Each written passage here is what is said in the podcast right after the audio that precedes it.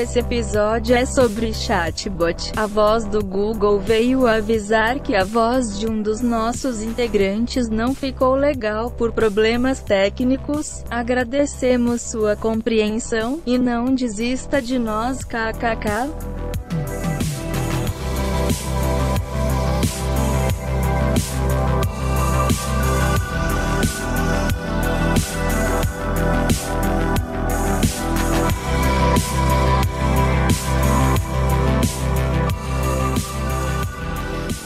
De volta com mais um episódio do nosso querido Upcast. O seu podcast de games, tecnologia, informação e muito mais. Inclusive, é Skynet, é verdade que os bots vão dominar o mundo, inteligência artificial? Que negócio é esse aí, meu João? É, hoje a gente vai falar sobre o bot, né, e, e as possibilidades que eles trazem hoje para o nosso dia a dia e se eles vão dominar o nosso futuro ou não.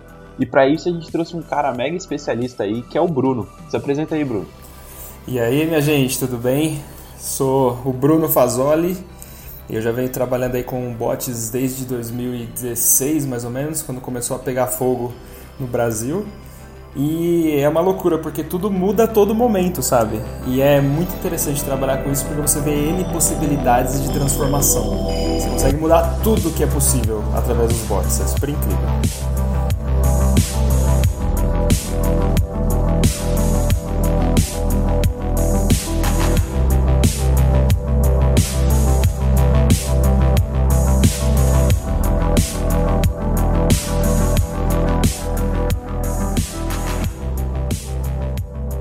Pessoal. Como a gente estava falando antes, hoje o episódio é sobre chatbots e o Bruno vai trazer essa parte mais técnica para a gente para tirar todas essas dúvidas que a gente tem. Vamos começar, Bruno, falando um pouquinho mais de como você começou, com o que você é formado. Fala um pouquinho mais sobre a sua história aí com tecnologia. Show, ótimo. Bom, eu sou formado em TI, né? Então trabalhei em consultorias, grandes consultorias aí Accenture, CSC e outras consultorias menores também, mas sempre com a parte de é, qualidade de software. Então, automação de testes principalmente. Então, o que, eu fazia lá? Eu criava scripts que ele automaticamente ele percorria toda a tela do sistema, no SAP no caso, e ele começava a validar várias coisas para a gente. Então, era bem bacana porque a gente conseguia automatizar muitos trabalhos que eram repetitivos, sabe? E com, com foco sempre em qualidade.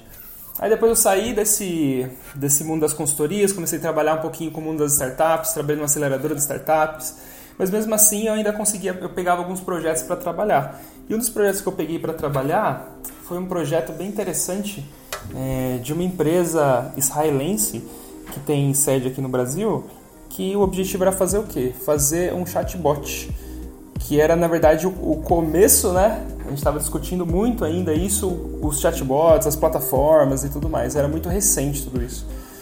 E eu falei, vamos pegar o desafio, né? vamos conhecer, né?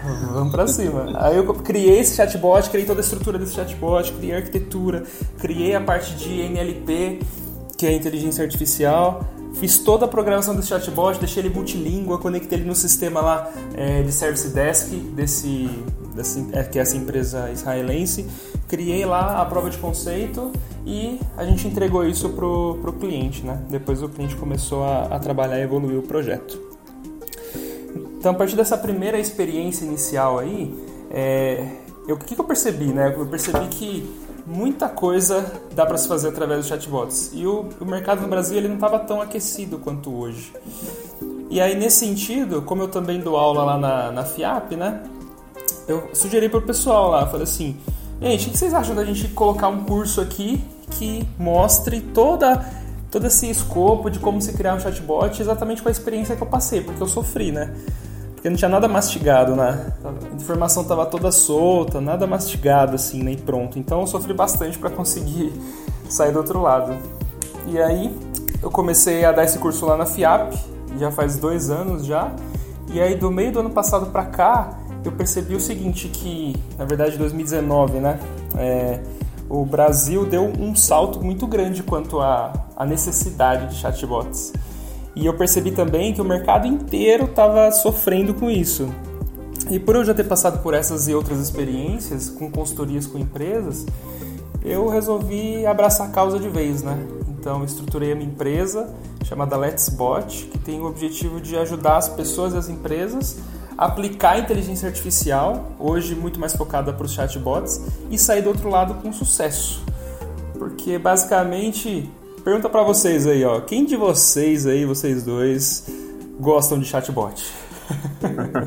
é, eu sou suspeito até mesmo, eu fiz teu curso, né? Eu fui aluno do Bruno. Mas, cara, chatbot é, é, é, um, é um bichinho, né? Você começa a usar ele, ele te pica e já era. Ficou contaminado com ele. e você, Pablo, qual que é a sua experiência, cara? Cara, é, eu tô aqui nessa conversa, mas eu vou fazer o papel de leigo aqui, tá? Bruno já e Miojo também já sabe. É, a, da minha parte de chatbot, a, apesar de ser da área de TI também de tecnologia, não, não me é nada familiar esse tema, assim. Eu só escuto por altos mesmo. Vai ser uma conversa bem enriquecedora para mim, porque eu posso dizer que eu não sei quase nada, então eu tenho bastante dúvida para tirar aí, cara. Ah, que legal. Porque é engraçado quando a gente pergunta para as pessoas assim, ó, ou até mesmo fala, ah, você trabalha com o quê? Ah, tem uma empresa que, que faz consultoria e ensina a criar chatbots. Fala, chatbots? Nossa, eu odeio chatbot. Eu odeio aqueles robozinhos e tal. E aí... Já vem a vivo na cabeça, né? Já vem a vivo ali já. É, aí isso até que me incomodou, sabe, um certo tempo atrás. Eu falei assim, mas como assim? Dá pra fazer tantas coisas incríveis com isso? Né? Não só do chatbot em si, mas dá pra gente criar sistemas cognitivos, né? Dá pra gente criar sistemas que replicam o comportamento humano, replicam análise, por exemplo, de imagem, análise de contexto, análise de sentimentos, a fazer tanta coisa. A gente pode transformar tantos negócios diferentes e as pessoas não gostam. Eu falei, ah, não, cara, não é possível. Sou obrigado a abraçar essa causa e mostrar que não, que existe um caminho que faz sentido sim. Você precisava é. disseminar essa ideia, né, Bruno? É, e aí Nesse sentido como um todo, conversando com várias empresas, fazendo consultoria com essas empresas, eu percebi como as empresas estão trabalhando com os chatbots. Elas estão entendendo o chatbot como tecnologia só. Mas quando a gente cria um projeto de TI apenas, o certo. resultado é o resultado que a gente vê. A gente fica com raiva dos chatbots. Porque ele não engaja, né? Porque é TI é sistema, mas a gente precisa do outro lado, o lado do engajamento, o lado de entender quem são Sim. essas pessoas, como se comunicar com ela. Então é um escopo muito maior, é, um, é uma área muito multidisciplinar e acho que a, questão do bichinho que pica, né? Que o bichinho picou e quanto mais você vai investigando uhum. tudo isso, mais uhum. incrível fica porque dá para transformar muitos negócios com tudo isso. Ah, é, o legal é que o, o chatbot ele pode se tornar um, praticamente uma, uma trigger, né, vamos dizer assim, porque você pode usar ele para acionar qualquer tipo de serviço, qualquer tipo de atendimento ao, ao humano, né, para você automatizar. Se você quiser criar relatórios, é, é, tipo, eu digo na área de BI, né, um pouco mais dinâmico, você pode usar um chatbot para interagir com, com o usuário final, você pode usar ele para autoatendimento, você pode usar ele para atendimento ao público, né? Você tem Exatamente, para fazer tanta coisa. Tem uma jornada de transformação a partir da inteligência artificial, né? E a primeira etapa dela são os chatbots. A segunda etapa dessa jornada é a gente começar a expandir e conectar talvez os chatbots a outros sistemas que também são cognitivos, né? Então imagina um chatbot que consiga reconhecer imagem. Imagina um chatbot que se conecta com BI, por exemplo, e traz informações preditivas. Imagina um chatbot que consegue fazer análise automatizada e inteligente de documentos. Então o chatbot ele passa a ser só a camada de todo um back-end cognitivo, sabe?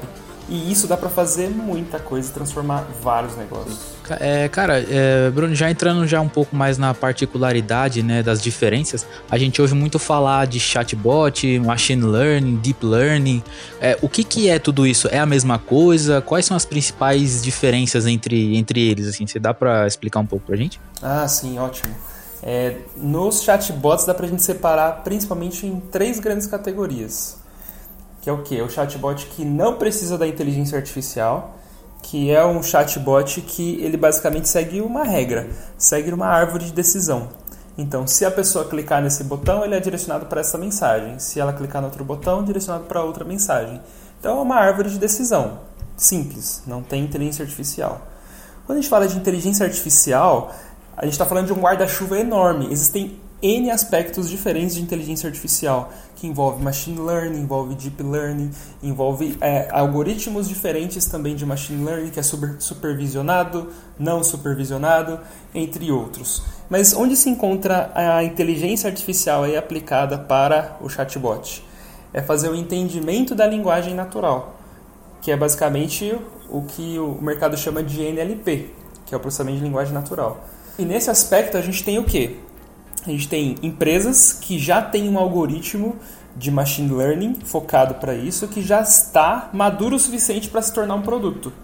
Por exemplo, IBM Watson, Dialogflow, tem do Facebook Witch.ai, tem a Amazon também lá com a Alexa. Ou seja, essas empresas elas têm um algoritmo próprio delas que está customizado o suficiente e a gente só consegue usar isso como um serviço. Então é muito mais fácil. Você vai lá, consome um serviço e a gente tem um resultado desse serviço. Mas por outro lado, a gente consegue fazer o quê? Criar o nosso próprio motor cognitivo, assim como a IBM tem, como a Microsoft tem. E para isso a gente tem que mergulhar fundo e muito fundo no mundo aí do machine learning, né? Então, você tem que entender muito bem os algoritmos, entender muito bem como interpretar contextos dentro de uma frase, usar algoritmos para fazer a tokenização, de talvez remover ou não as palavras que são desnecessárias numa frase. Então, é uma complexidade completamente diferente. Então, em resumo, a gente tem chatbots que baseado em árvores de decisão, que não tem inteligência artificial, chatbots baseados em sistemas cognitivos de terceiros, então a gente vai lá, consome esse serviço, paga por eles ou não, uhum. e beleza, a gente tem o resultado. Ou a gente tem o nosso próprio motor, que a gente vai ter que mergulhar fundo aí é, para criar o nosso motor cognitivo com o machine learning. E desse, um, exemplos desses chatbots que terceiros, né, vamos dizer assim, com motor terceiro, é como você falou, né, o, o Dialogflow, né, o, o Watson.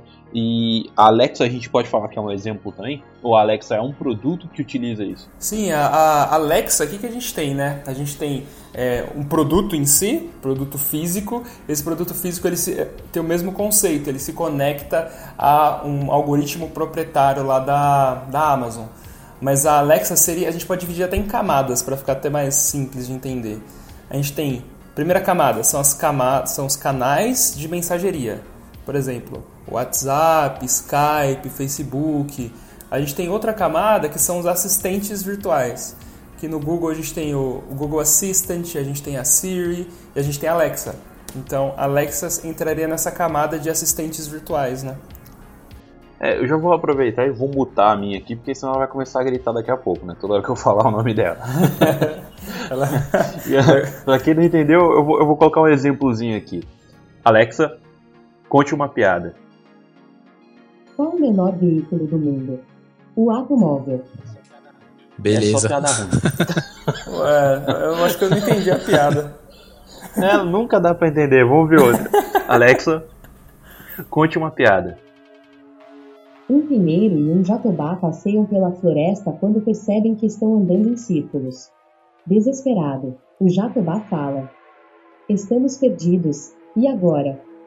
O pinheiro responde: Relaxa que eu tenho uma pinha. Meu Deus do céu. É muito ruim. É muito ruim. Eu acho que assim, precisa, tem... precisa de muito treinamento essa base de piadas dela aí. precisa. Mas assim, ela. Piada ela, sem graça só. É, ela só conta piada sem graça, é o dia inteiro. Mas assim, tem, lógico, é. tem, tem muitas outras utilidades, né, pra um, pra um produto como esse. Mas, cara, conta pra gente um pouquinho mais sobre o, o mercado nacional dos bots, né? Já que a gente já falou um pouquinho sobre exemplos, né? E, e se você puder colocar um pouco de exemplos reais que a gente tem no mercado hoje, que muitas vezes a gente pode não perceber que é um bot, mas tem um bot ali por trás, né? Trabalhando. Ah, legal. Bom, o mercado é interessante, porque eu acompanhei essa, essa evolução, sabe? Então, assim, em 2016, finalzinho de 2016 ali, é, o, o, mundo inteiro começou já a se mexer contra os chatbots. Uhum. Porque o Facebook foi lá e abriu o Messenger para todo mundo. Falou assim, gente, usa o Facebook Messenger para criar chatbots. Uhum. Esse termo, na verdade, veio daí, né? É um termo técnico, na verdade. Beleza. Aí o que aconteceu no Brasil? Não aconteceu muita coisa, né? Porque quem daqui usa Facebook Messenger? É, poucas pessoas. Quase ninguém usa. Eu não acho que eu nunca beleza. baixei ele. é mesmo? Só se a gente tem, sei lá, uma comunidade, alguma coisa que acontece que puxa a gente para lá. Mas não tem, né? Então a gente usa o Facebook como rede social. Hoje nem tanto mais, né? É, tá dando uma caída. Mas. É, mas o Messenger ainda é forte fora tá. do Brasil. E aí o mundo inteiro começou a criar vários, vários, vários chatbots para o Messenger. Vários, vários, vários. E no Brasil não aconteceu muita coisa. E aí nesse período, as empresas começaram a criar essas plataformas de serviços cognitivos que a gente só consome e a gente começou a utilizar esses serviços. Mas as plataformas eram imaturas. Ou seja, as plataformas mesmo assim não eram completas. Tinha, por exemplo, a, o próprio IBM Watson, sabe? Ele era muito, muito inferior comparado com o Dialogflow, que é do Google. Tinha funcionalidades que o Dialogflow, sabe, estava anos luz à frente. E o Watson tinha toda uma estrutura diferenciada e mais simples de, de se criar chatbot. E aí esse mercado começou a crescer, começou a crescer, e o que aconteceu? Essas plataformas começaram a amadurecer, criar novas funcionalidades, solucionar problemas é, na construção de chatbot, colocar funcionalidades que nos ajudavam com isso. E aí chegou 2018. O que aconteceu em 2018? O mundo inteiro começou a usar cada vez mais isso. Mas no Brasil, o que aconteceu? Não muita coisa. Poucas coisas começaram a acontecer. Mas por quê? As coisas demoram aqui, né, cara? Não dá pra entender isso. É. A passos curtíssimos. É, então é diferente.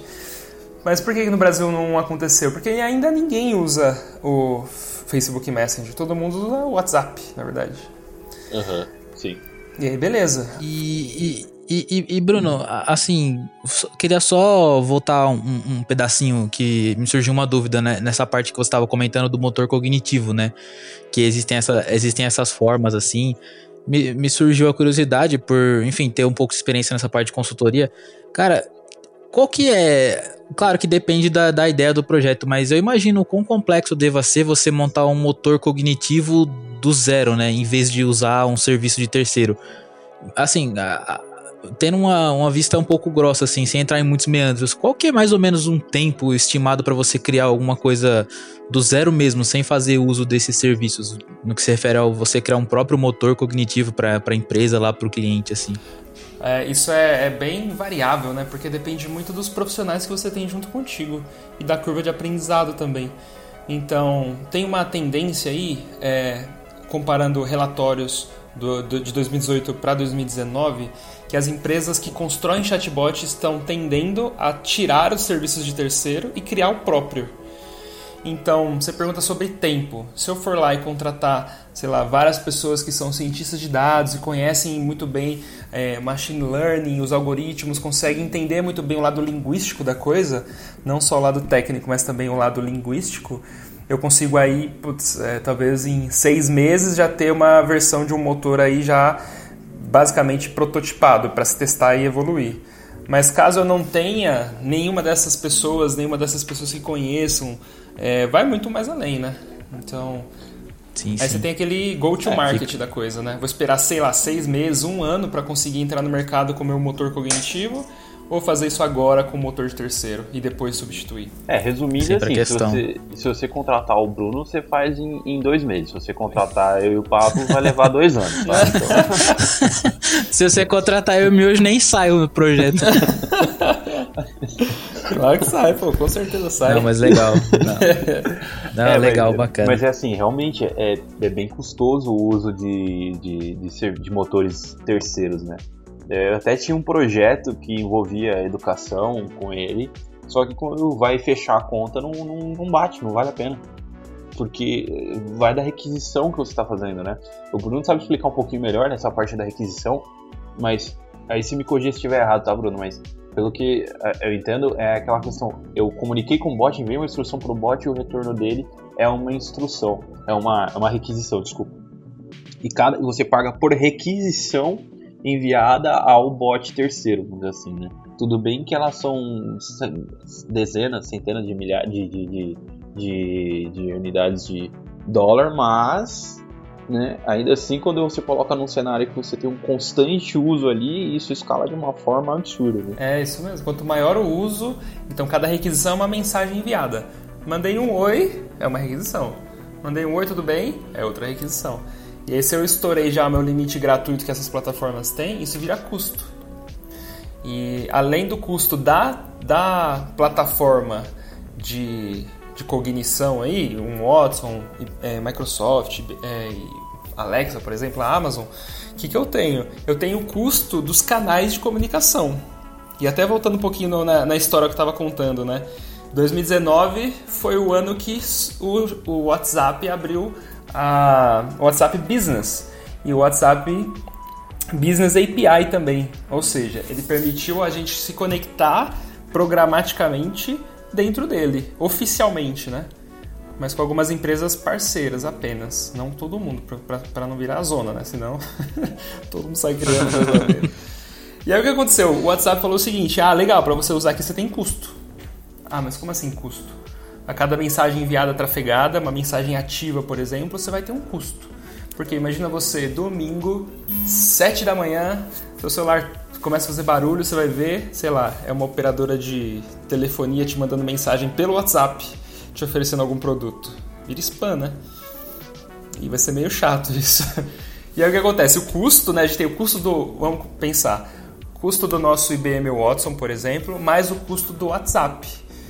Então são dois custos que eu tenho, sem contar custo de infra, custo das pessoas, tem N custos que eu preciso analisar para entender se esse projeto desse jeito vai ser viável ou não, né? Sim.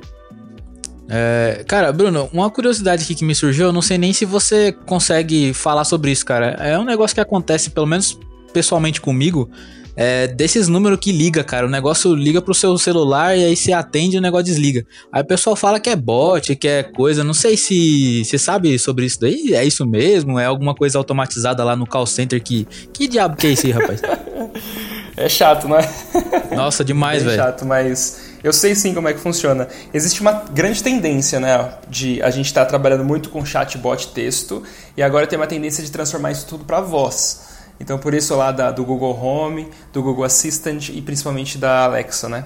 Que está fazendo barulho aqui pra Sim. gente.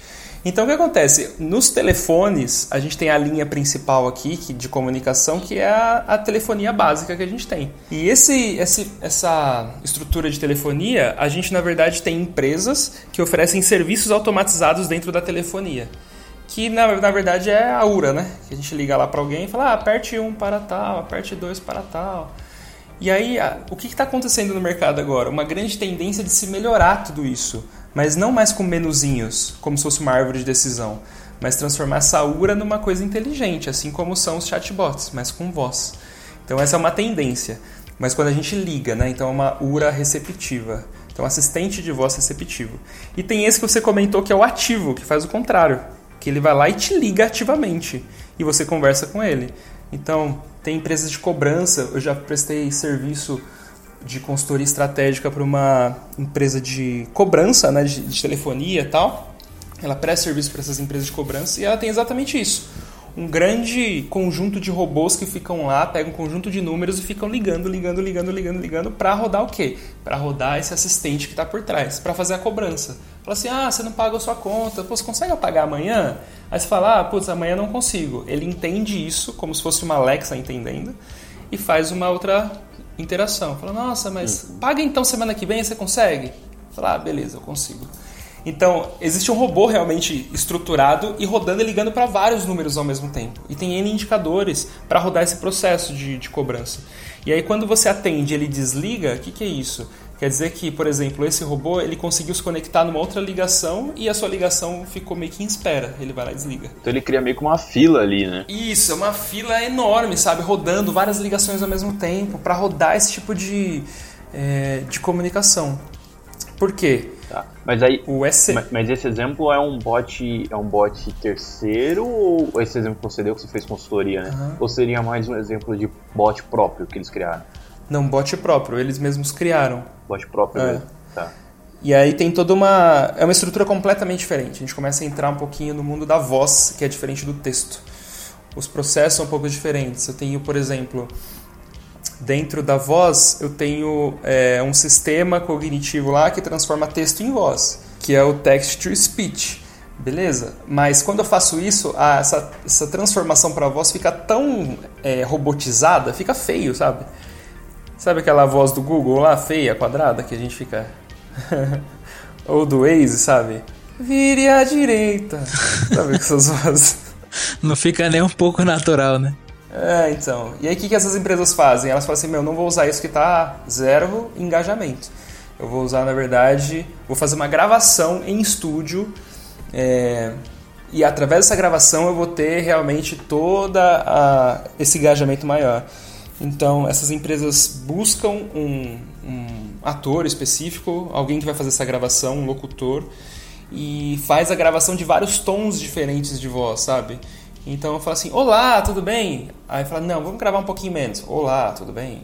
Olá, tudo bem? Grava tudo isso. Então imagina vários áudios gravados, eles concatenam todos esses áudios para criar uma é, estrutura de fala mesmo e coloca isso dentro desses robôs para se comunicar com as pessoas via telefone. É, uma empresa que me liga bastante nesse sentido é, é a, a Cara, acabou de esquecer o nome da. É, é os números da, os número da, os números da Bahia que liga. Cara, é número de todo canto, bicho. Ah, não, aí é, aí é cadeiro. Aí é cadeiro. Meu. Aí é cadeiro passando golpe. Você é doido? É. Não, quem, quem me liga bastante é a Nextel tentando me vender plano, cara. Sim, a Nextel. a liga, liga, liga a... e depois cai lá, Nextel. Ah, venha para a Nextel. Eu falo, cacete. É, fala, meu, não quero. Nextel fica no pé mesmo. É, então. E aí, se a gente vê o que o WhatsApp está fazendo, ele está evitando isso, sabe? É um canal que está meio que se fechando, primeiramente, e abrindo poucas funcionalidades para algumas empresas testarem. Porque se virar um super spam, ninguém mais vai querer ficar no WhatsApp vai ficar que nem o um e-mail, né? Vai virar um puta de um lixo eletrônico. É, ou seu telefone que liga direto te oferecendo coisas que você não quer, né? Sim, sim. Essa é a grande preocupação. Tá. É, você consegue dar algum exemplo famoso aí de bot que tá meio escondido aqui no nosso cenário nacional? De algum site que você utiliza ele e você não percebe que tá tanto por bot? Tem. Acho que na verdade tem alguns bots bem famosos, né? Então, por exemplo, bot de banco, né? É, Bradesco lá com a Bia, super famoso, passou na TV e tudo mais, propagandas e propagandas, então super famoso. Tem um bot que é que ele chamou muita atenção quando ele saiu, que é daquele site que chama Oi Warren, vocês conhecem? Sei, sei. Que fazia investimento automático para você. Isso. Então, como que era o processo de onboarding deles lá, né? De assim, ah, sou um cliente novo era um bot que começava a rodar ali, começava a conversar com você, perguntava uhum. seu nome, seu perfil e tudo mais. E aí todo mundo olhava para aquele bot e falava: Uau, que incrível! Realmente um engajamento muito legal. Mas olhando aquela partezinha do bot do onboarding, não tinha aquele lance da inteligência artificial. Então, é como se fosse um sistema tradicional por trás, como se fosse um if, na verdade, né? várias uhum. condições, várias árvores ali dentro, onde ele vai me fazendo pergunta eu vou respondendo, como se fosse um formulário inteligente. Mas isso certo. foi transmitido como um chatbot, sabe? E, e, trouxe muito engajamento, então foi uma estratégia muito incrível. E também muito legal, né? Muito diferente, muito é, então, descontraído, então. Nada mais era do que um automatizador de formulário, vamos dizer assim. Ele, ele era bem é, engessadão, é. só que mais fluido, né? Vamos dizer isso, assim. é isso aí, exatamente. Mas ah. se a gente for ver o bot, por exemplo, da da, do Bradesco, ele já é de uma arquitetura bem diferente. Uhum. Porque lá dentro você consegue perguntar o que você quiser. O que você quiser. Então, lá no, no onboarding do Oi Warren, e até mesmo de outros bancos, de bancos que têm feito isso, não, esse não é o objetivo, não é perguntar qualquer coisa. Principalmente porque se perguntar qualquer coisa ali, o bot não vai saber responder. É. Entendeu? Aí o, o cliente lá na ponta fala: Nossa, esse negócio não funciona, não gosto de bot. Então. E, e, Tem sempre esses prós e contras aí. E, e, Bruno, deixa, eu te perguntar uma coisa, rapaz. Não sei se. Sabe essa coisa de bot que o pessoal é meio cismado, né? Assim. Porque, pelo que eu dei uma olhada de machine learning, assim, você precisa, antes de colocar o negócio, vamos dizer assim, em Go Live, você meio que. Você precisa treinar, né, a base ali para ela ter uma forte uma forte sustentação de possibilidades, vamos dizer assim, para ela conseguir entregar a, a resposta correta pro, né, pro cara lá que a pessoa tá fazendo até quando, não sei, nem, é. não sei nem se você consegue falar isso, essa questão de você usar os dados da pessoa, sei lá, informações pessoais ali, mais, mais para essa coisa de tipo, ah, as empresas vendem os dados dos outros, sabe? Essas, essas conversas que a gente ouve assim, de Facebook e tal, uhum. não sei o quê. Até, até quando isso é um pouco neurose do, do povo, ou as empresas fazem uso disso mesmo? Por exemplo, cada informação que você entra ali, tem um, um caixa 2 ali que fala, ó, oh, esse cara aqui ele já mora ali em tal lugar. ou, ou, isso aí é meio, sabe assim? É a CPI dos bots. CPI dos bots. Então, essa parte do treinamento inicial que você comentou é super importante, super. E aí eu fazendo essas consultorias com as empresas tal, eu percebi que essas empresas não faziam isso. Falei, meu Deus do céu, gente, por isso que os bots são ruins, sabe? E aí, por isso que meu, eu venho brigando aí, sabe? Venho investindo todo o meu tempo para meu o máximo que eu puder compartilhar essas informações que eu venho percebendo e venho discutindo com N profissionais do mercado, sabe? Que é super importante. Então essa parte é, é super realmente importante. A questão dos dados é uma coisa também bem interessante. Que os dados que a gente usa para criar o chatbot são dados que não necessariamente são dados pessoais. Então são, por exemplo, maneiras que eu me comunico com uma pessoa. Então fala assim, ó, é, que ó, é, quando que vocês vão lançar esse podcast, por exemplo? É uma pergunta. Mas aí outra pessoa pode perguntar de outro jeito, né? Fala assim, ah, esse podcast vai ser lançado qual data? É a mesma coisa com, né, com textos e com maneiras de perguntar diferentes. De outra, outra forma, né? Isso. É, você tem questão até de, de, forma de linguagem mesmo regional, né? Então você tem lá. O gaúcho fala de um jeito totalmente diferente do paulista, que fala por sua vez diferente do carioca, que o carioca fala em formato de tiro, né? É só tiro pra lá e pra cá. tem o Nordeste também. Então cada um tem um, tem um formato diferente de falar. E você tem que, tem que trabalhar isso, né? Às vezes o cara vai escrever errado também, se você tá falando por, por texto, né? E não por voz. Então esse, acho que esse é o maior desafio que a gente tem pro bot hoje em dia, não é? É, então, nosso bot ele tem que ser multiregional e a gente tem que entender como essas pessoas se comunicam. Então, assim, entender as pessoas é muito importante. Entender como elas falam é extremamente importante. Porque senão o bot não vai responder corretamente. E aí, quando o bot acessa dados pessoais, então, por exemplo, lá no Banco do Brasil, tem um bot lá com o IBM Watson que é, dá para a gente acessar, por exemplo, informação da nossa conta então ele está acessando informações pessoais minhas, né? E aí vem uhum. para um outro aspecto da coisa, né? Esses dados pessoais são dados que são, é, são protegidos, ou seja, você tem o, a, o direito ao seu próprio dado. E aí vem toda aquela questão da LGPD, né? Que está em alta aí também, é, de proteção dos seus próprios dados. Então, certo. os dados para treinar o chatbot não necessariamente eles são dados pessoais, muito pelo contrário, não vai ser. Mas quando esse bot ele faz um serviço para você, independente de qual serviço seja, ele precisa conhecer seus dados pessoais. Esses dados é, pessoais. Ele se uma ferramenta, né? É, exato. Ele vira um sistema, né? Sim.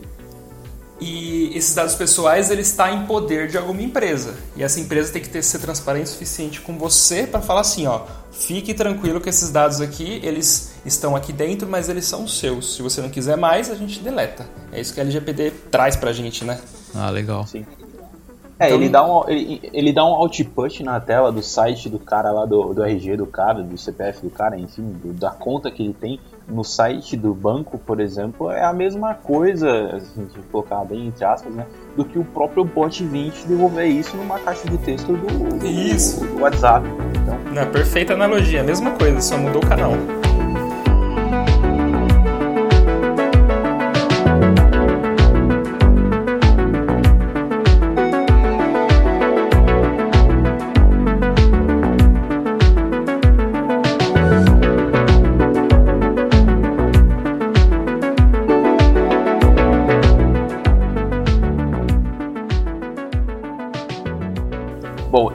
Estava falando um pouco agora, né, o que, que era o bot, o que, que é um pouco do mercado nacional, né, mas vamos falar um pouquinho também do que tem de mercado internacional. Acho que recentemente aí, não sei se você acompanhou, teve a CES, né, 2020, e ela trouxe aquele botzinho, aquele robozinho da, da Samsung novo, não sei se você chegou a dar uma olhada. Ai. Que é uma bolinha que começa a seguir a pessoa. Ah, sim. Cara, interessante. O mercado internacional tem uma experiência para compartilhar com vocês. Opa! porque é, no final do ano agora, né? Eu fui eu fui viajar tal, até mesmo fazer algumas coisas fora do, do Brasil a trabalho e a lazer. e eu falei assim, deixa eu, cara, a gente tá fora do Brasil e tudo veio de fora, na é verdade, então deixa eu dar uma investigada aqui, vou perguntar para as pessoas como é que tá aí esse mercado dos bots do lado de fora do Brasil. Dentro do Brasil a gente, beleza, entende nosso cenário. E eu imaginei que seria tudo 100% automatizado, né? Fala, meu, a gente está fora do Brasil. Se o movimento começou do lado de fora, vai estar tá pegando fogo, vai ser bot para todos os lados. Todo canto. Aqui é Skynet. Skynet, Skynet. total. Skynet para todos os lados. Então o que, que eu fiz? É, a cada pessoa que eu encontrava, que era de um país diferente, que era de uma região diferente, eu questionava assim, como é seu dia a dia? Eu não fiz uma pesquisa, sabe, quantitativa, eu fiz uma pesquisa bem exploratória e perguntei assim, cara, como é seu dia a dia? Você se comunica por qual ferramenta? Aí era engraçado porque assim, deu para perceber que cada uma das pessoas, ela, cada um dos países, tudo depende muito da cultura. Então, assim, é, eu conversei com uma pessoa, duas pessoas que moram na Alemanha. Eles falaram lá, ah, cara, a gente usa o WhatsApp aqui. Interessante. Uhum. Mas, ótimo. Então, usa o WhatsApp. Eu conversei com uma menina da, da Alemanha. Da Alemanha, olha que interessante. Perguntei para ela assim: o que, que você usa aí, né? A gente usa bastante WhatsApp, sim e tal. Você já viu chatbots aí dentro do WhatsApp? Ela falou: quê? O que, que é isso? Aí eu fui Sai lá daqui, e falei, seu né? louco. eu expliquei o que, que era, né, o chatbot. Ah, o chatbot, sabe aquelas aqueles robôs que ficam respondendo automaticamente pra gente, você já viu isso? Fala, ah, acho que eu sei o que é isso sim, mas por aqui eu nunca vi nada disso. Aí falei, caramba, como assim? Nunca viu nada disso? Será que talvez, assim, não dá para tirar grandes conclusões, foi bem exploratória, mas será que na Alemanha esse movimento de bot ele não é grande o suficiente para as pessoas no dia a dia perceber? Será que a menina, pela questão da idade, das ferramentas que ela usa, elas também ela não consegue perceber isso? E aí o interessante é que na, eu conversei com outro casal lá que eles eram de Quebec. É. E aí eu perguntei, ah, que vocês usam lá? Vocês usam o WhatsApp, né? Ah, não, WhatsApp não. A gente não usa isso daí não. Eu falei, caramba, o que vocês usam então? a gente usa aqui o SMS. Eu falei, o quê? SMS? Você tá de brincadeira comigo, Como sério. assim, cara? Ah, a gente usa o SMS. Eu falei, ué, que loucura. Então, tinha muitas coisas malucas, sabe? Eu pude perceber. É, tem, tem eu, eu, achei que, achei que os caras iam meter, ah, aqui a gente usa um Telegram, a gente usa um Hangout. Não, SMS. Não, é, não, não, a gente quer conversar com outro, a gente bate na porta do outro lá, bate palma na casa do outro lá pra falar. É, manda uma carta. É. Mas qual foi o resumo dessa experiência toda internacional, né? É, primeiro, que todo mundo que fala do Facebook, fala que o Facebook como rede social tá decaindo mesmo. Fala assim, não, não uso Facebook, mas alguns lugares usam bastante Facebook Messenger, sabe? Por exemplo, na Noruega lá, eles falam assim, cara, Facebook Messenger, eles usam até que ok, mas para comunicação. Então é diferente, não usa a plataforma como rede social. Então cada lugar, sabe, cada pessoa, cada até mesmo é, faixa etária ali, sabe, tem um perfil diferente. Então o que, que isso mostra pra gente, assim, como reflexão, né? É, a gente estava entendendo, o mercado estava entendendo no Brasil que construir chatbot é igual a tecnologia. Primeiro mito que não pode ser assim, senão não tem engajamento. Então tem toda uma jornada que olha para o lado humano primeiro, para depois olhar para a arquitetura técnica e depois também olhar para o negócio, se a conta fecha. Mas aí tem uma outra variável acima de tudo isso. O bot que a gente criar, por exemplo, no Brasil, a gente não consegue dar certeza absoluta que ele vai funcionar, por exemplo, na, sei lá, na Noruega. Por quê? Porque a cultura das pessoas lá é diferente, sabe? Os problemas são diferentes, a cultura é diferente. Muita gente, até o rapaz que conversei lá na, na Noruega, ele falava assim, ó, é, cara, eu prefiro ligar para alguém, eu não gosto de bot, eu prefiro ligar para alguém e resolver meu problema. Mas por que se o bot pode ser tão efetivo? Falou, não, cara, chatbot é ruim, não gosto. Porque acho que tem dois aspectos. Primeiro, engajamento e segundo, o tamanho do problema e o tamanho também da, do público, né?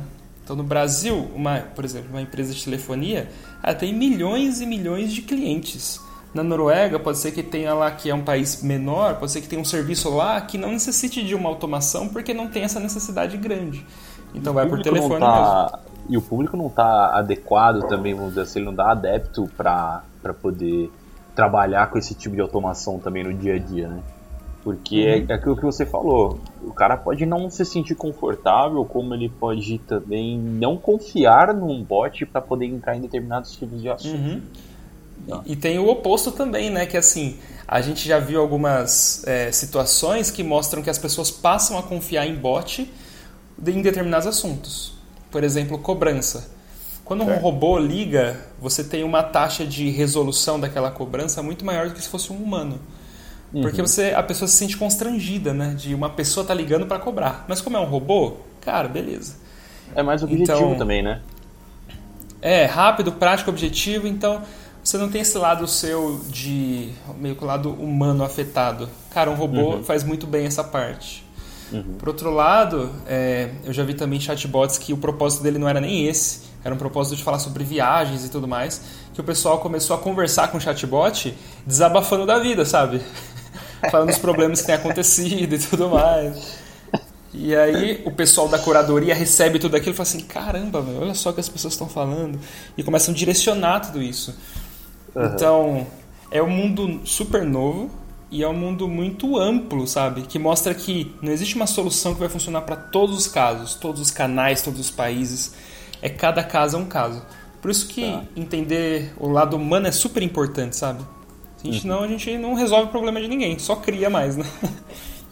Porque, na verdade, a tecnologia, ela tá aí para servir a necessidade do, do de, a nossa necessidade, né? Então foi bem o que você falou, né? Não adianta por exemplo, por, as pessoas mais técnicas, ela arqui, arquitetamos as soluções mais adequadas, que a gente acredita que seja adequada, e na hora de fazer a aplicação, é, tem essa de, que nem como você falou, né? A diferença da cultura, né? Pô, o cara lá longe usa nem WhatsApp, nem Facebook, né? É SMS, cara. Então, sabe, tem toda essa falta de. esse ruído, né, que fica no meio do caminho. É. Exatamente. Então queria... tem desafios para todos os lados, viu? É, eu queria fazer uma outra pergunta para você, cara. Na sua opinião, é, qual uma dor ou, ou, o que, que a gente tem que fazer para tentar melhorar um pouco isso? E se isso de fato é uma dor, né? Mas é uma visão que eu tenho. Quando a gente está falando de mercado, a gente está falando de mercado nacional e internacional agora, né? E pensa assim, queria você dar um exemplo. O, o, bot começou a servir ali como quase um psicólogo pro pessoal. O pessoal tava falando com, com um bot sobre o seu dia a dia, sobre os seus problemas. Qual é a dificuldade que a gente encontra hoje em relação à legislação, etc., do fato de eu ter um produto hoje desenhado e to toda a parte cognitiva dele, toda a, a, a, construção dele ser acompanhada por profissionais, por exemplo, de psicologia, e colocar ele como prática de fato para o público se tem algum tipo de, de regulamentação. Porque, te dar um exemplo, não dentro disso, mas que talvez fique mais claro, Hoje, se você quiser imprimir uma prótese de mão em impressora 3D, você vai gastar uns 200, 300 reais para fazer a prótese. Só que para que você dê para que alguém utilize como prótese, tem que ser assinado por um, um fisioterapeuta. O fisioterapeuta ele é proibido pelo órgão regulamentador deles a regulamentar próteses por impressão 3D. Só que uma prótese por si só, ela custa 15 mil reais. Então eu estou falando de 200, 300 reais para uma impressão 3D, para uma prótese regular, regulamentada, certinha, para 15 mil reais. O que, que a gente tem nisso também como bot? Porque a gente pode estar mexendo também com a mente, entre aspas, da pessoa, né? Quando a gente erra, um, quando a gente erra na construção do bot para um atendimento ao cliente e ele não entende o que o cliente está falando, ele dá uma informação desconexa com aquilo que o cliente perguntou, quando a gente fala para um, um segmento mais voltado à saúde, o erro é, é, é muito maior. o Sim, erro é muito mais complexo. Né? Uhum. Então, regulamentação para esse caso, ainda mais para texto, eu não cheguei a ver. Isso acho que ah. não deva nem ter. Ou talvez estudos estão começando agora. Mas assim, quando você erra, o seu bot erra e ele não tem essa curadoria para melhorar constantemente melhorar o nível de serviço dele, é basicamente a empresa mostrando que a incompetência entre aspas, eu sei que essa palavra é forte, mas uhum. mostrando a incompetência do atendimento para o seu público. Então assim, o problema se torna um problema da marca. A marca começa Sim. a ser mal vista, entendeu? É, esse é o grande problema que existe no mercado, mas regulamentação para isso não tem, eu não conheço. Tá. É, porque eu, eu puxei esse gancho aí porque a gente tem, acho que aquela doutor consulta, alguma coisa assim, né? Que é uma rede de clínicas aí. Hoje, acho que, uhum. se não me engano, você consegue fazer o agendamento, se não me engano, pelo WhatsApp também. Que é aquilo que uhum. você estava falando, nada mais é do que um formulário automatizado, né? E o bot ali é o canal de entrada para isso. Só que, sei lá, eu vejo que tem daqui para frente, né, com, com o avanço das tecnologias para isso, a possibilidade de você começar a colocar pré-atendimentos à distância. É, como, por exemplo, o, o, caso de psicólogos, né? Você pode conversar com o psicólogo, entre aspas, né? Que é um bot, uhum. a qualquer hora do dia pelo WhatsApp, sabe? Então, tipo, eu acho que é, um, é uma oportunidade de mercado que tem Só que a gente nunca sabe, né, quando a legislação acaba entrando para atrapalhar ou quando ela entra para ajudar, né? É. Ah, essa parte de saúde é muito mais delicada, né? A gente está falando de atendimento de perguntas frequentes, de agendamento, mais tranquilo. Se a gente fala de saúde, a gente passa para um próximo nível e coloca esses chatbots e esse conjunto aí de sistemas para ajudar a gente a fazer um pré-diagnóstico, é, aí tem alguns aspectos a se tomarem cuidado. Então a gente tem lá o IBM Oncology. Chegaram a ver isso já? Não, não. Não, não. É um sistema da IBM que usa o Watson para fazer análises é, e prescrições prévias, sabe, de alguma doença. Então o objetivo dele é, não é substituir o médico, é dar um apoio muito maior para o médico. Por quê?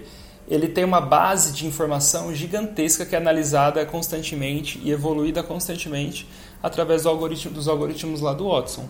Então eles, o Watson lá consegue criar vários padrões de é, perfil de problema, de sintomas versus as doenças. E o que, que, o médico faz? Ele vai lá e imputa tudo isso no sistema e o, Watson chega lá e mostra para o médico o seguinte, ó, de acordo com essa análise que eu fiz aqui de não sei quantos mil casos similares, o melhor tratamento para esse caso aqui pode ser esse tratamento A. Um, talvez um caso, um, um, segundo tipo de tratamento pode ser o tratamento B e assim por diante. Ele dá a probabilidade de ter um tratamento é, mais assertivo. O que para o médico ele deveria fazer esse estudo na mão, que demoraria mais tempo ainda para dar um, um, tipo de, é, de solução, né, de tratamento para o paciente dele. Sim, até mesmo com base de medicamento, né? Eu, uma vez, já fui atendido por um médico, eu não sei se ele estava usando essa plataforma da IBM, mas ele, ele acabou sim consultando qual era o nome do remédio, porque ele não lembrava direito. então ele me, ele me diagnosticou com o problema que eu tinha, lógico, né? E, e, aí ele pegou e falou assim: Ah, peraí que eu vou ver qual que é o remédio, o melhor remédio aqui. Aí ele pegou, abriu o celular dele começou a olhar uma base, aí ele leu, não sei se era uma, tipo, uma espécie de bula ou o que era aquilo, mas ele leu ali e falou: Ah, tá, é tal medicamento. E aí foi lá e registrou, né? A, a, a, a, a guia lá para fazer a compra do medicamento.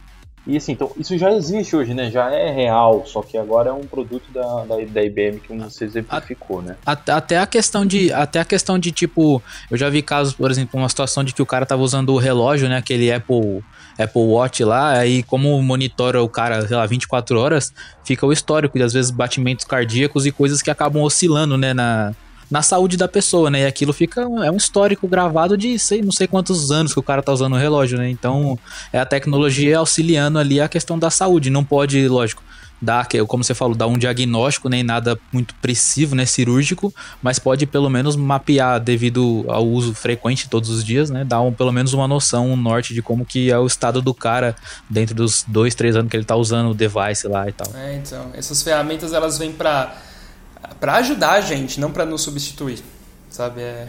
Então a Skynet, por enquanto, nesse sentido, ainda está distante. Ainda não. é. Sei não, porque a Alexa já conta piada ruim parecendo um Pablo, então já dá para substituir ele.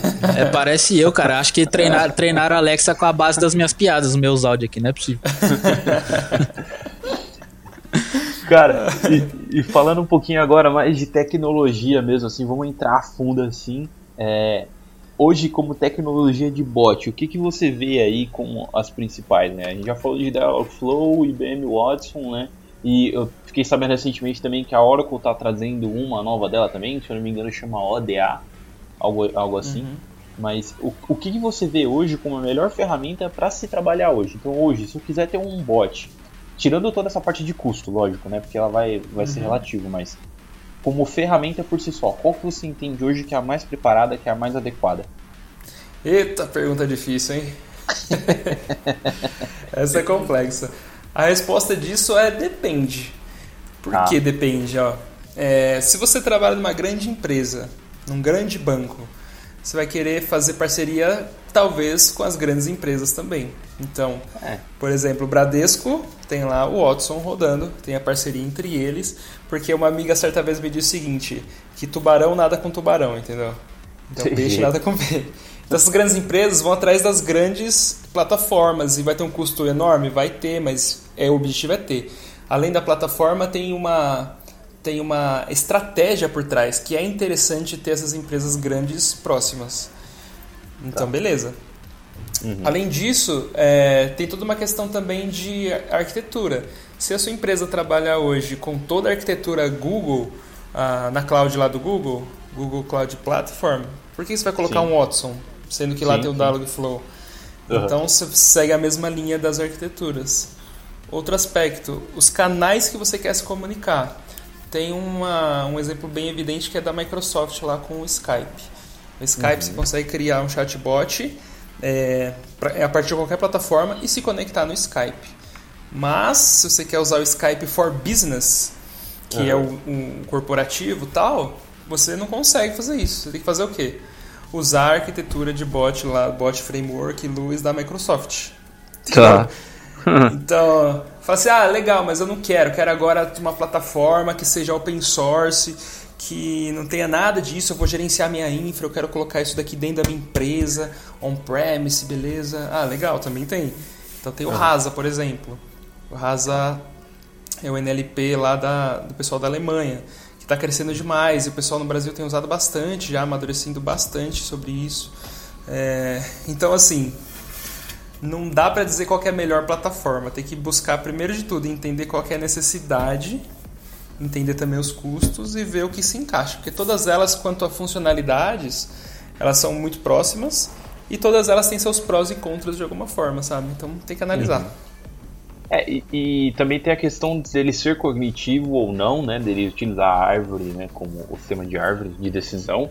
Porque, assim, até gostaria de colocar um exemplo aqui, um caso de uso aqui pra você ajudar a gente.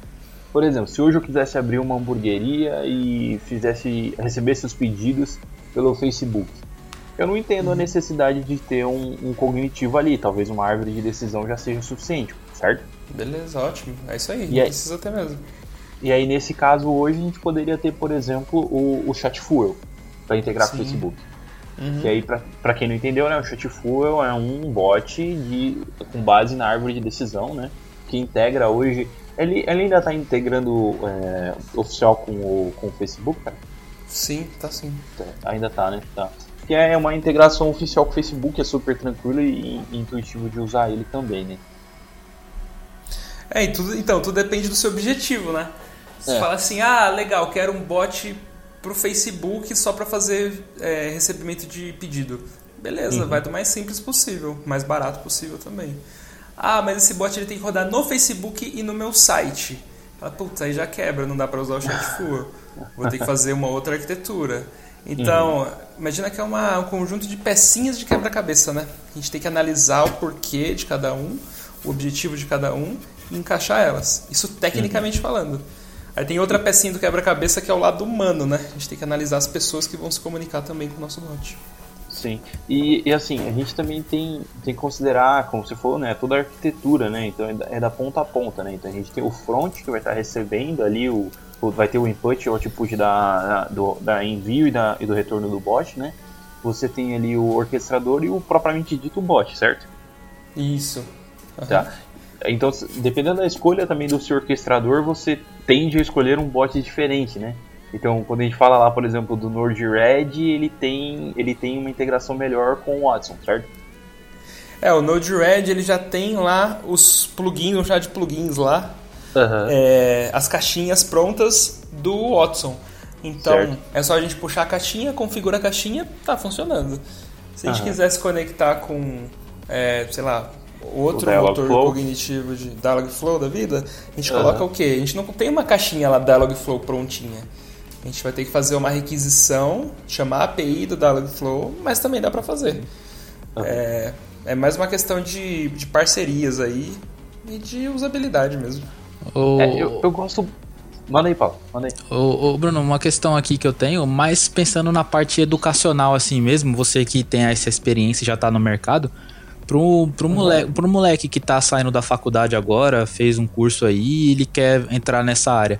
Falando mais de mercado assim mesmo, né? É, quais skills aí você indica pro cara tá se potencializando aí, além dessa, acho que acredito data science, né, machine learning, essa parte assim, o que que você, qual o caminho das pedras que você indica pro para quem é mais novo aí e quer entrar? Boa, ótima pergunta. Isso é até uma discussão muito grande nas, na comunidade de bots aí, né? Quais são as skills necessárias para eu trabalhar com bot? E a gente tem múltiplas skills aqui, ó. Então, se é uma pessoa que saiu da faculdade, mas é uma pessoa que fez TI, ela provavelmente vai trabalhar na parte técnica dos chatbots. Então, uhum. tem que conhecer muito bem a arquitetura de, é, arquitetura de microserviços, a questão de montar um orquestrador, montar um servidor, abrir APIs, endpoints, então toda essa parte de microserviços e orquestração de microserviços. Tem que conhecer muito bem. É, além disso, escalabilidade, né?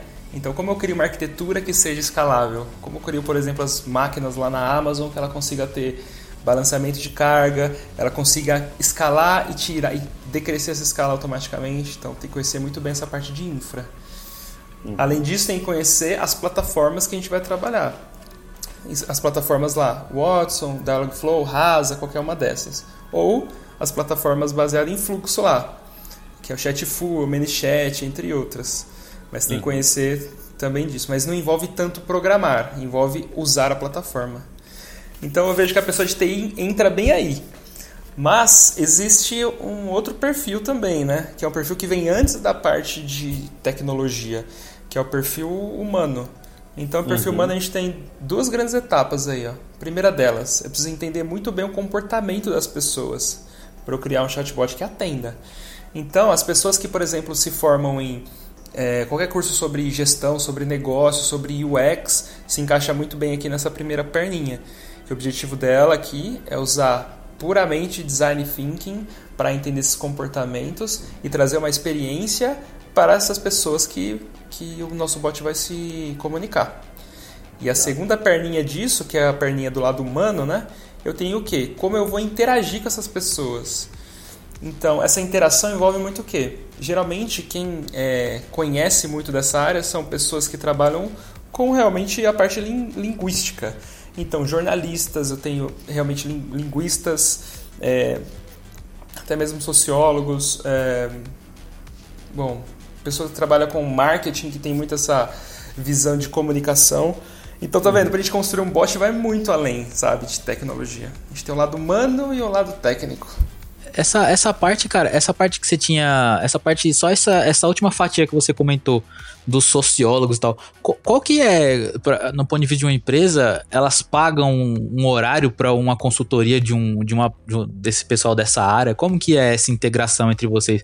É uma skill que já tá dentro do profissional ali, né? Já busca um profissional que tem essa, esse viés mais um pouco, enfim, que você falou do sociólogo e tal? Ou às vezes existem ocasiões que a pessoa contrata um, um cara ali, um sociólogo que seja por um período para prestar uma consultoria. Como que funciona essa, essa relação? Assim? Geralmente é contratado, faz parte da equipe. Então imagina lá uma squad onde eu tenho um cara de dev, um cara que vai mexer na plataforma, um cara que é uh, o linguista e também uma pessoa que faz a parte de análise de comportamento.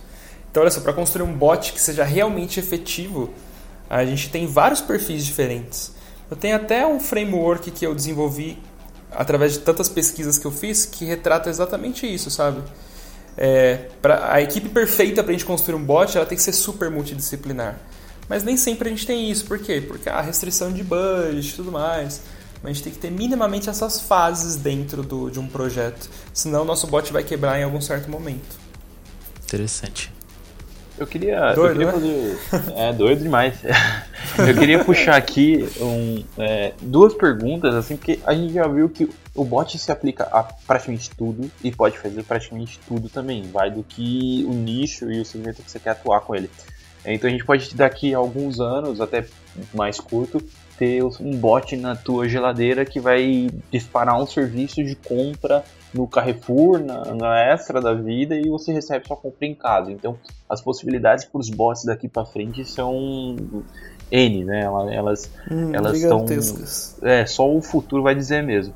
Mas eu queria falar um pouquinho também de, de dinheiro, grana, grana mesmo. Quanto que custa mais ou menos para eu ter um bot hoje e se de fato uma pequena empresa, um pequeno comércio é, compensa ele procurar um bot para tentar automatizar um pouquinho o, as vendas dele antes ele entrar, por exemplo, no e-commerce da vida.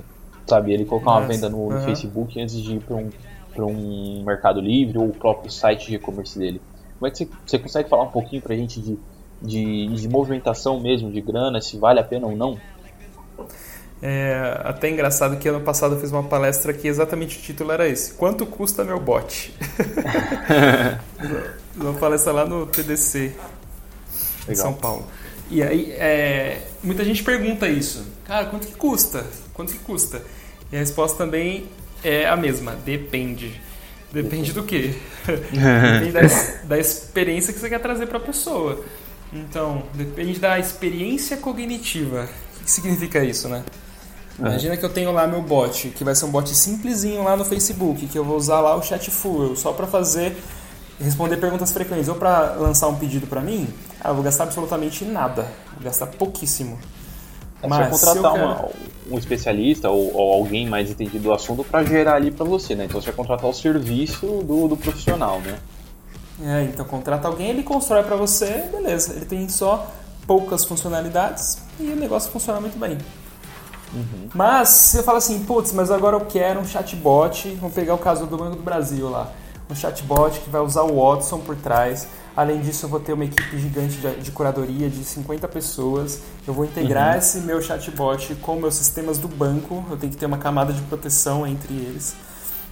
Porque senão os dados dos clientes vão estar dentro do Watson, que não faz sentido, né? Uhum. então, é uma arquitetura completamente diferente, é uma escala completamente diferente. Então o custo de um projeto desse é altíssimo, não dá nem para se comparar. Então depende do nosso objetivo, o que, que a gente quer com isso. Tá, mas aí vamos pensar assim, um, um, uma loja de produtos eletrônicos pequena, um shopping, uhum. ela tem um budget aí de dois mil reais, por exemplo. Ela consegue uhum. hoje contratar o serviço para gerar um bot, por exemplo, para venda no Facebook? Ou ainda é, é. muito baixo o, valor, o budget dela, entende? Oh, falando em para a gente fazer bot mais simplificados, eu diria que mais que 2 mil. 2 mil, você não consegue contratar alguém para fazer. É, tá. Como se fosse uma, uma empresa. Fala, empresa, faça para mim. Por 2 mil acho que é pouco. Mas acho que talvez no mínimo aí, talvez em torno de 10. Tá, tá. Tudo isso depende do uma, escopo, né? Mas... Isso uma empresa mesmo, não um, um freela da vida, né? É, para ter uma empresa que, beleza, vai te entregar uh, um, um bot simplesinho que vai responder algumas perguntas e vai fazer, sei lá, coisas bem simples. Algo bem feito, simples, mas bem feito, né? É.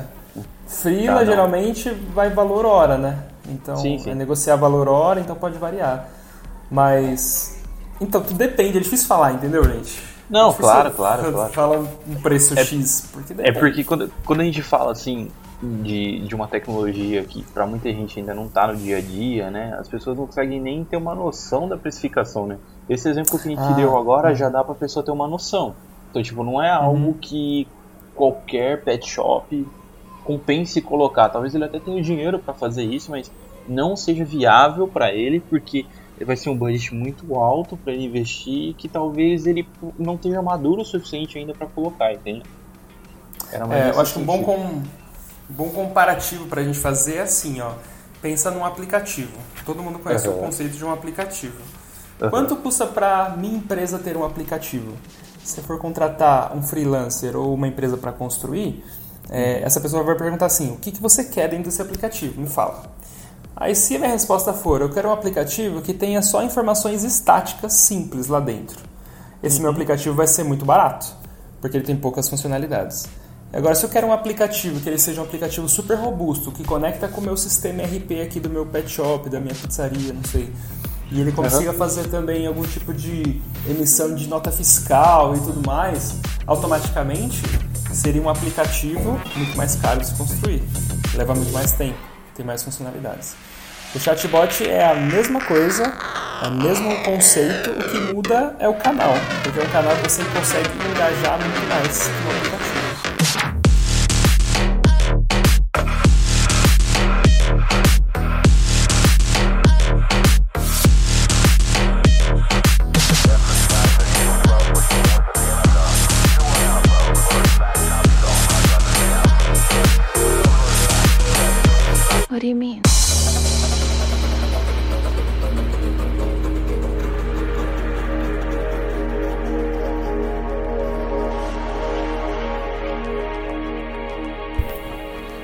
Então, pelo que a gente conversou tudo aqui, o bot ele tá aberto para fazer qualquer tipo de coisa, né? Daqui a pouco ele vai estar tá limpando sua casa, né? Dá pra fazer, pô. Já até pensei como aqui, ó. Dá pra fazer. Ô, louco. é interessante, gente, que assim, a... eu até compartilhando uma história rapidinha aqui. Eu criei um bot há um, um, tempo atrás que ele não era um chatbot que conversava comigo, me respondia perguntas ou perguntas frequentes de uma empresa. Era um chatbot que fazia um trabalho por mim. Então, eu tinha que. Eu precisava testar um sistema. E aí, o que, que eu fiz? Eu fui lá, automatizei todos os testes do sistema e eu faço o gatilho disso através do meu computador. Esse que eu fiz, conectei ele a um bot. Então, o que eu fiz? É, cadastrei lá vários, vários textos de intenções, de objetivos desse meu bot e conversava com ele. Falava assim, ô bot, você tá vivo? Ele falou, ah, tô vivo, pode falar. Aí eu falava para ele assim, ó, testa para mim aí a tela de cadastro de unidades. Aí ele ia lá e começava a testar para mim. Ele acessava o meu computador e começava a fazer o input, output de todas as informações. Eu virava assim para ele, ô bot, cara, cadastra para mim aí um, faz um setup desse sistema para uma unidade, para um cliente que chama, sei lá, um cliente lá do Rio de Janeiro. Aí ele falou assim, beleza, entendi, vou fazer para você. Então eu estava no shopping, por exemplo, estava lá no shopping comendo alguma coisa e falando com o meu bot. Aí eu chegava em casa, via aqui no meu servidor e estava tudo pronto, tudo rodando. Eu só pegava as exceções de erros e, e tratava. Uhum. Então, que legal fazer uma coisa dessa, né? Eu, eu, eu acho Acho que você mostrou pra gente na, no curso que eu fiz contigo esse bot teu aí. Mostrei, é. é Exatamente. E assim, é, o, o Bruno ele tem uma brincadeira nas aulas dele que marca. Ele faz, ele faz uma lavagem cerebral. Você nunca mais vai dizer oi na sua vida sem ouvir uma música, cara. Então, Exatamente. Tá, tá, tá, aqui um trechinho dessa brincadeira aí do, do Bruno pra você entender um pouquinho. Toda vez que você me disser oi, eu vou responder só oi, com meu peito gritando te amo. Você me disser oi, eu vou responder só oi, com meu peito gritando te amo.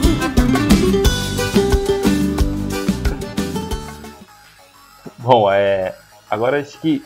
Queria, Bruno, dar suas considerações finais aí mesmo assim sobre o que, que é o bot para você, pra... porque a gente já vai encerrando o episódio. Boa. É... Então acho que toda vez que você disser um oi para um bot, ele vai te responder um oi bem caloroso. Mas em resumo, é, chatbot é muito mais do que apenas chatbot que a gente tá, conhece hoje, né? Como atendimento a perguntas frequentes que a gente vê nos sites.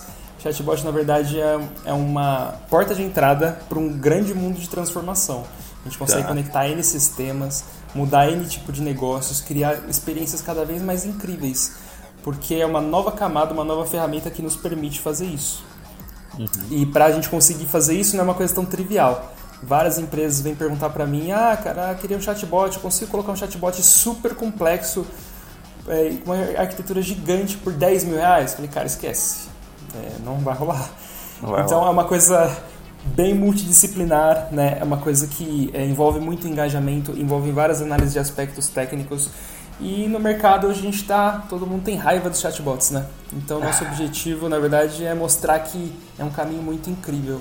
Essa é a minha missão, é. isso que eu venho fazendo, brigando por tudo isso. E foco nos chatbots, gente, isso vai transformar muita coisa. É o, é, é, é, o, é o evangelho do, do chatbot aqui. É, é o evangelho do chatbot. E, e, cara, onde que a gente encontra você aí nas redes sociais, os seus trabalhos, né, um, os seus cases aí de sucesso? Alguém quiser contratar você e sua empresa aí, quiser ter curso contigo, né? Quando que, que rola esse tipo de coisa? Fala aí pra gente como é que a gente acha aí na internet. Ah, legal, ótimo. Então, se vocês entrarem no site lá da empresa, chama Let's Bot, sabe de Vai Let's estar aqui Rock. na descrição, tá aqui na descrição também. Beleza, sabe Let's Rock? Substitui. Rock por Bot. Let's Eita, Bot. Let'sbot.rocks. É um domínio novo aí que chama Rocks de verdade. Uhum. É, então lá tem, é, tem o, o, exatamente esse, esse framework que eu comentei que mostra todas as etapas de desenvolvimento dos chatbots. É, além disso, também no Facebook tem a agenda dos cursos. Eu estou abrindo as, as agendas para os cursos presenciais agora, a partir do mês de março. A gente vai ter cursos bem diferentes, né? Tanto de situações mais triviais para o chatbot, como IBM Watson, Dialogflow, mas também para voz, né? Design de voz, tá. a parte da escrita voltada para texto também, para chatbot. E além disso, agora no mês de março também estou lançando a, a escola online da Let's Bot. Olha. Então, por lá a gente vai fazer algumas é, experiências, como o desenvolvimento de alguns projetos dentro dos cursos. Então, o curso não vai ser conteúdo só. Então, a gente vai trazer N experiências diferentes que envolvam os chatbots, em uhum. todo esse aspecto aí né, de transformação, de uma maneira online para ter mais abrangência, né, para as pessoas que não estão em São Paulo conseguir aproveitar também. Legal. Então, Sim. Let's Bot no Instagram, no LinkedIn, no Facebook, no, na web e Na também onde você achar. É, os meus contatos, Bruno Fazoli em todos os lugares me encontra. Legal. É, você também fez um artigo recentemente, né? Depois acho que da tua, da, do teu retorno aí, da, da, dessa sua turnê na Europa aí, né? turnê boa. É, bom, vai estar é... vai tá tudo aqui no, no, na descrição, todos os links, tá? para você poder acompanhar o trabalho do Bruno. E é claro, se você quiser que o Bruno volte para fazer mais um episódio, e quem sabe a gente não cria um bot durante o episódio do podcast, né? Olha só que interessante. Ia ser interessante. Gostei a gente pode fazer um case aí, a gente pode fazer um case e o Bruno voltar. Então se você quer que ele volte, gostou do assunto, quer entrar um pouco mais em detalhe, procura o Bruno nas redes sociais, enche o saco dele pra ele voltar pro podcast, beleza? é isso aí, gente. Contem comigo aí que eu adoro falar sobre isso. Ficaria aqui o dia inteiro falando, se me deixar. É. Bom, valeu pessoal. Obrigado, Bruno. Foi um prazer ter recebido você aqui, cara. É, agregou bastante aqui com o episódio. E vamos marcar um retorno aí, cara. E você que está querendo um bot, procura lá a Let's Bot. Show. Obrigado, gente, pela pela parceria, por ter essa abertura pra gente conversar sobre esse tema que é um tema muito legal, adoro. Uhum. E quem precisar de ajuda, se vocês quiserem conversar também sobre qualquer outro tema, conta comigo. Beleza. Valeu, cara. Falou. Valeu. Obrigado, valeu, abraço.